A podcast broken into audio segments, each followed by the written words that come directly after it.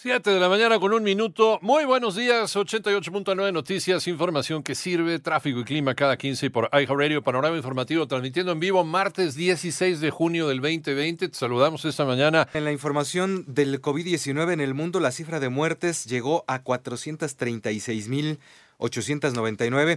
Además, el número de casos es de 8 millones.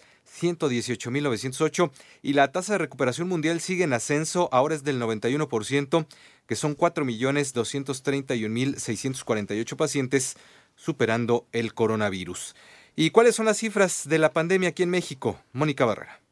Ya se registraron 150.264 casos confirmados de coronavirus en el país, más de 53.000 casos sospechosos y 17.580 defunciones. Se presentó el semáforo epidemiológico por contingencia de COVID-19. Indica que la mitad del país está en rojo y la otra mitad está en naranja. Pese a que autoridades capitalinas presentaron el semáforo en naranja, la Secretaría de Salud Federal informó que del 15 al 21 de junio la Ciudad de México estaría en rojo. En el caso de los estadios y el, el deporte profesional son similares, tanto en rojo como en naranja se mantiene la misma indicación, es decir, pueden llevar a cabo juegos a puerta cerrada, pero en estos dos colores todavía no se permite el ingreso de personas ni que los estadios tengan participación. ¿sí? Esto es porque estos se consideran entre prácticamente la gran mayoría de eventos que se pueden llevar a cabo en la vida social del país, pues precisamente los estadios y este tipo de deportes son los que pueden congregar dentro de un espacio a la mayor a, a un número muy grande de personas. Por eso,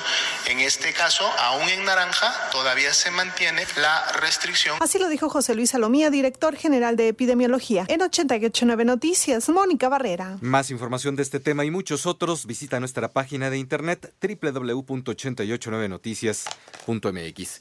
7,6, casi 9 millones de mexicanos sufren la pandemia, especialmente en su situación laboral. Armando Arteaga.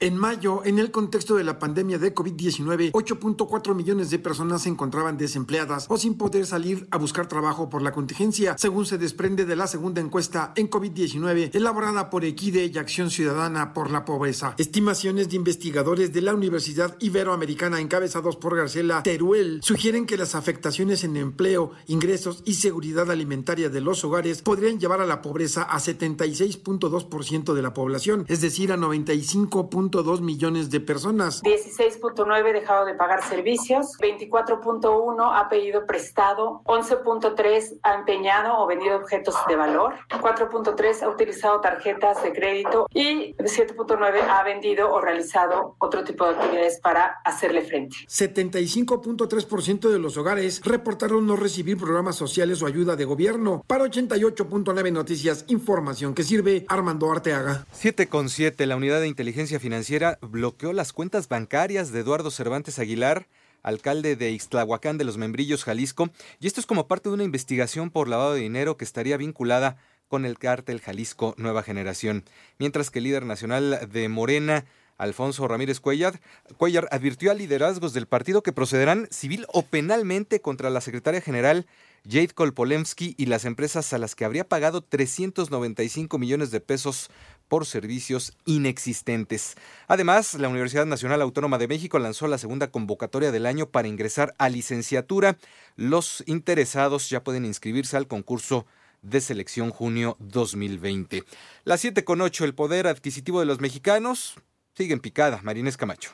En lo que va del año, los precios de la canasta básica han aumentado en más de un 80%. Así lo arrojó el monitoreo de precios de la Alianza Nacional de Pequeños Comerciantes, que realizó del 15 de mayo al 15 de junio, en donde destaca que arroz, frijol, lentejas, avena, azúcar, naranja, chile serrano, así como carne de res, pechuga de pollo y gasolinas, registraron las variaciones más altas en sus precios, lo que habla de una escalada que afecta a la economía de las familias mexicanas. Asimismo, derivado de la pandemia del COVID-19, se vive un desempleo de fuentes formales de más de un millón, impactando en el poder de compra, resultando todo un lujo llevar a la mesa arroz, frijol, chile, tortillas y atún. En ese sentido, el organismo que encabeza Cuauhtémoc Rivera lamentó que a esta nueva normalidad los mexicanos vamos sin protocolos claros ni definidos para el mundo laboral, movilidad, consumo, educación, socialización y esparcimiento. En cambio, se nos dice que con los dos meses y medio de cuarentena aprendimos a cuidarnos y que apliquemos nuestra nuestro criterio. Para 88.9 Noticias, María Inés Camacho Romero. 7 con 9 en el panorama internacional, la muerte de Richard Brooks, un afroestadounidense de 27 años,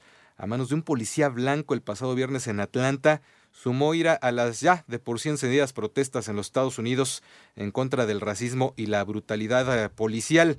Además, se elevó a 20 el número de muertos, 170 heridos a causa de la explosión de un camión cisterna en la ciudad de Wenling, en la provincia oriental china de Zhejiang.